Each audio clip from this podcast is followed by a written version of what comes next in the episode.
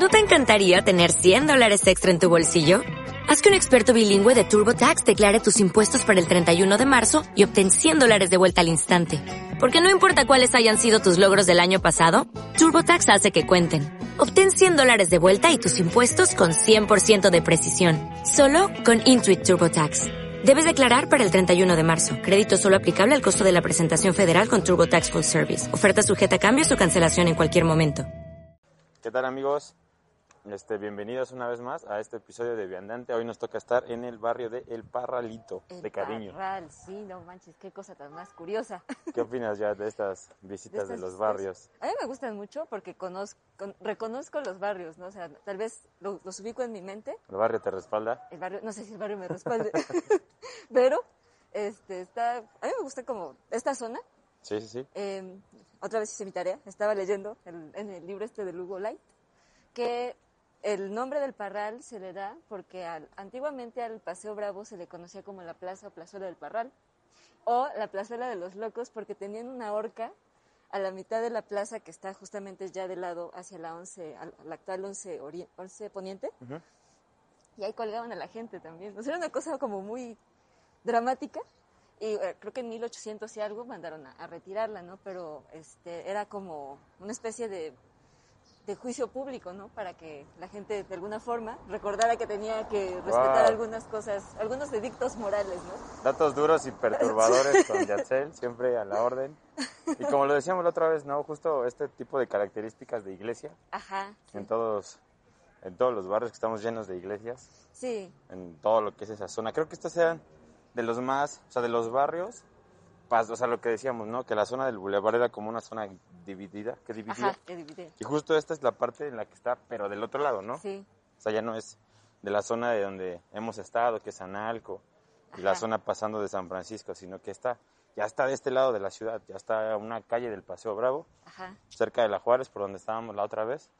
Entonces ya logra como salirse de esa, de esa como zonita, pero sigue siendo parte del centro histórico, ¿no? Sí, y fíjate que yo no sabía hasta hace muy poco que precisamente estos barrios del poniente eran el límite de la ciudad de este lado, ¿no? O sea, para mí la idea de barrio siempre era como los barrios que estaban allá en el oriente, junto al, junto al río. Sí. Entonces cuando me doy cuenta de que sí existen, o bueno, de que estos barrios eran también eh, parte, lo que dices, ¿no? De la traza, y que aquí, aquí no había como tal un límite, ¿no? O sea, seguían de alguna Sí, forma la, la figura de la ciudad, pero sí eran, estaban alejados del centro, ¿no? De- del corazón de la Sí, ciudad. de esa zona. Justo vamos a pasar ahorita por la garnacha poblana, La buena y Ah. rica garnacha poblana. los tacos de carnitas, una tortillería. Ajá. Ah, igual también aquí hay una taquería que tiene sus años, ¿eh? Tiene... Yo no tengo historias tan datos duros como Yatzel, tengo historias obscuras en este barrio que no, no contaré. Pero dejaré. Que, ajá, que dejaré la imaginación de aquellos que lo escuchan y de los que me conocen. este, pero igual, ¿no? Trae cosillas que yo conozco. Y de hecho, es- este punto hacia allá todavía viene siendo como dos, tres barrios como conocidos, ¿no? O sea, hablando de San Antonio, hablando del barrio de... O sea, todas esas zonas que vienen siendo parte o extensión de, de lo que es el centro. Sí, sí, sí. Que te digo, así como ya en lo formal eran el límite eh, de este lado de la ciudad. Estaba bien, está bien curioso porque también leía que originalmente eh, allá en el Paseo Bravo se le pone ese nombre no por Nicolás Bravo, porque todo el mundo lo relaciona con Nicolás Bravo, Ok. porque incluso está, está este eh, la demás, pero pues, originalmente se, eh, se llamó así por Miguel Bravo. Entonces, ya después hubo ahí una serie de cambios que se hicieron precisamente para este, adaptarla a la concepción general, ¿no? Sí, sí, Le preguntaba al productor de este programa Que es local. qué es local exacto, cómo se llamaba el mercado, o sea, el, el mercado del Parral. Que es Nicolás Bravo, entonces fue así como, ok, todo ahora ya es eh, relativo a Nicolás Bravo, pero originalmente era su hermano, creo, Miguel Ujú. Bravo, a quien estaba dedicado tanto Paseo Bravo, o sea, el nombre, como el nombre del, del mercado, creo. ¿Y qué extensiones tiene el barrio El Parral? O sea, ¿de dónde a dónde empieza? Eso sí, no sé, ahí sí te quedo mal. Bueno, ahí el local que lo avienta en voz en off ahí en el, en el podcast es de donde empieza el, el barrio del Parral, porque digo, al fin, esta zona, estamos también muy cerca de la vez que grabamos la azotea, también estamos a una calle donde grabamos el, el podcast de la azotea, y justo pues hablábamos, ¿no? De esta zona que es muy como característica, concurrida, estamos viendo acá a la derecha pues, todo lo que es el transporte público, o sea, es una zona bastante conocida para los poblanos, que igual te digo, no, tan solo asómense en el camión y vean todas las fachadas de lo que son el centro histórico, una extensión del Parralito, el de incluso también la construcción del, del hospital, ¿no? O sea, toda su, lo que es como su arquitectura más bien, perdón. Es ese tema como interesante de que es, es nada convencional un hospital conocido. Aparte este era un hospital de maternidad originalmente. Ok. Entonces, así, de hecho creo que en la, en la fachada del mismo hospital todavía se lee Hospital de Maternidad de la Ciudad de.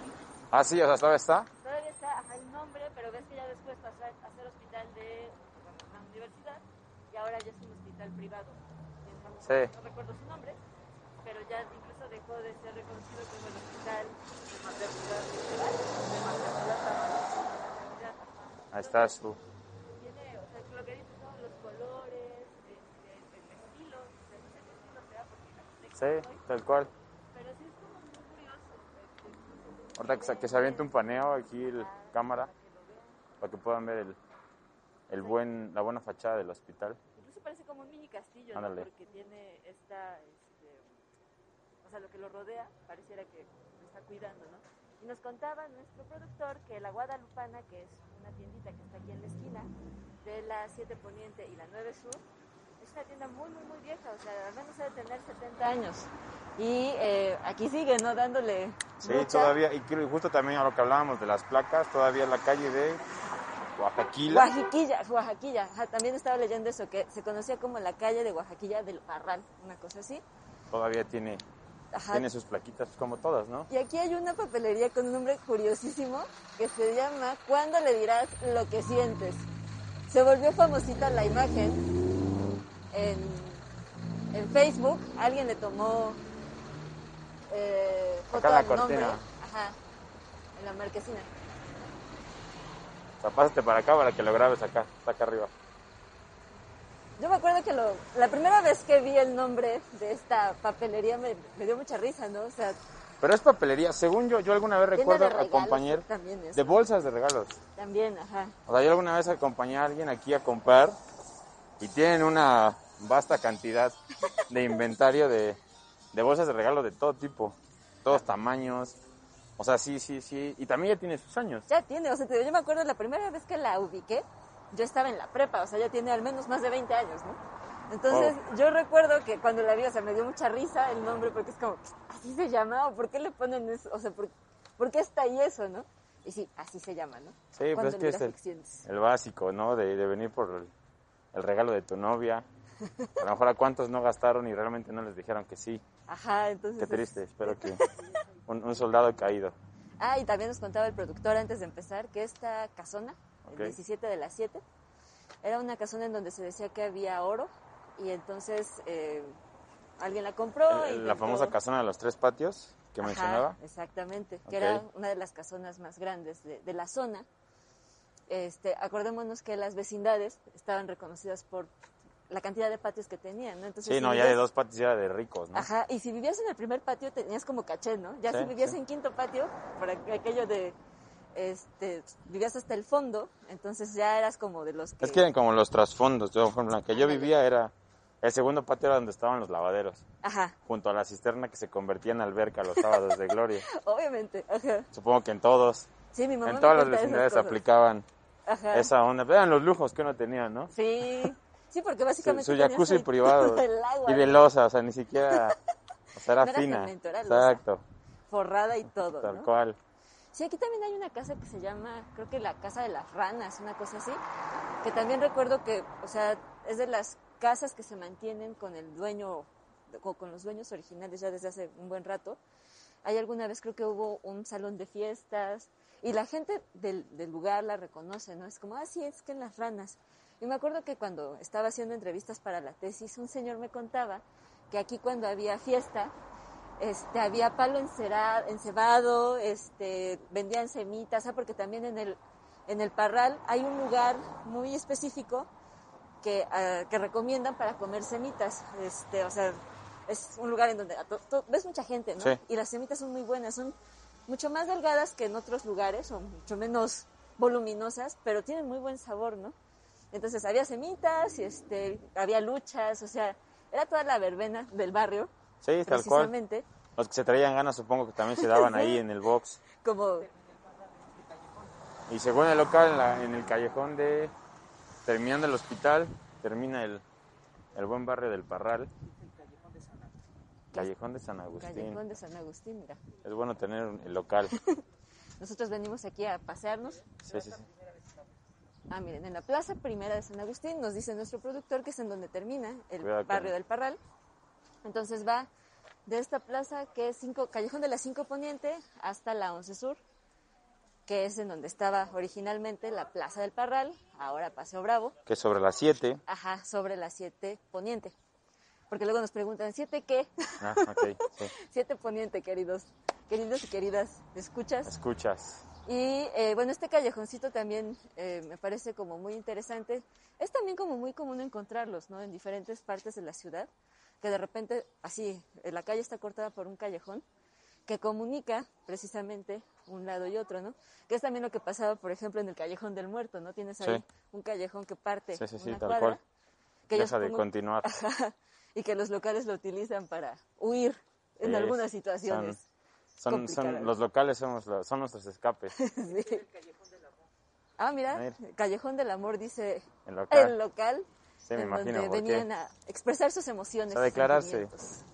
A declarar su amor eterno. Las parejillas. Y estamos pasando por una casona que ha sido recientemente restaurada, eh, en el que próximamente tendremos un episodio de La Resistencia, eh, en donde precisamente nuestro productor vivía y que también nos cuenta que era una vecindad eh, bastante grande. Hoy estamos en los barrios del productor. Hoy nos, Sí. nos vamos a mover ahí. No quiso salir, pero nosotros estamos siendo aquí el medio de comunicación para que él hable, ya que Su, no quiere su estar instrumento de guía en su barrio. en su barrio. Y también acá hay, es como una zona universitaria de una universidad privada, pero sí ya, ya hay como, sea, tú ves estudiantes en, en las mañanas, el otro día que venía caminando por acá, me, me- me sorprendió la cantidad de, de chavillos que están afuera comiendo la torta, Sí, platicando. ya ta- tal cual lo que es una zona de estudiantes, Ajá. ¿no? Y eso, o sea, eso me alegra mucho porque a fin Sí. de cuentas también el barrio tiene como esta vocación estudiantil, ¿no? O sea, pensando en el barrio universitario que está allá por el Carolino, al que también le hemos, le hemos ido a dar la vuelta, este, tenemos esta opción, o bueno, estos otros puntos en donde también existen estas expresiones estudiantiles, ¿no? Y me parece muy interesante. Y Todo no sé. esto es interesante. Al final, todo lo que son estos pasajes, que ahorita a ver si se puede dar la vuelta al cámara nada más como para que vean todo lo que es de fondo, Ajá, lo que está sobre esta calle. es muy bonito. O sea, lo que hemos dicho, ¿no? Todo. Caminar estas ciudades, Todo, o el sea, centro, aviéntatela desde el Paseo Bravo hasta el centro y cualquier calle que agarres, yo creo. sí, Sí, desde la Juárez, exacto. ah, desde la Juárez, acá. exacto. Sí, de todo hecho, esto, toda la línea seguida hasta la Juárez, de la Juárez para acá. tráete una, tráete una cámara, hasta el ecológico si quieres. Sí. Tráete ¿Qué? una cámara y vas a sacar muchos buenos tiros aquí. Que es lo que nos decía también este, Daniel Chazari, ¿no? Que a Sí. él le gusta caminar con su cámara a una calle y va sacando cosas particulares de, de esa calle. Y, o sea, yo cuando bajo caminando desde la Juárez me gusta tomar esta o la 5 Poniente, Sí. que también es Sí, una no está llena de arquitectura Ajá. maravillosa. Y como mucho colorido, ¿no? Ya como han estado pintando las fachadas, entonces ves como si estos colores intensos que le ponen a las fachadas. Eh, La belleza tal cual del centro, ¿no? Ajá. Y pues aquí yo creo que terminamos este episodio. Aquí la dejamos esta vez, este caminata con el Parral. Que nos siga, que nos cuenten sus historias en el Parral para que aprendamos un poco Si más. son obscuras, denle y yo compartiré las mías. Si ustedes comparten las suyas. Una historia oscura de ustedes por una de Armando. Va. Hacemos el trueque, ¿ok? Síganos en nuestras redes, Viandante eh, Podcast, en Instagram y Facebook. No se olviden. If you own a vehicle with less than 200,000 miles and have an auto warranty about to expire or no warranty coverage at all, listen up. CarShield has a low-cost month-to-month vehicle protection plan that covers more parts than ever. Visit carshield.com/audio to find out how you could pay almost nothing for covered auto repairs. Drivers who activate this vehicle protection today will also receive free roadside assistance, free towing, and car rental options at no additional cost. Get your free quote today at carshield.com/audio. That's carshield.com/audio.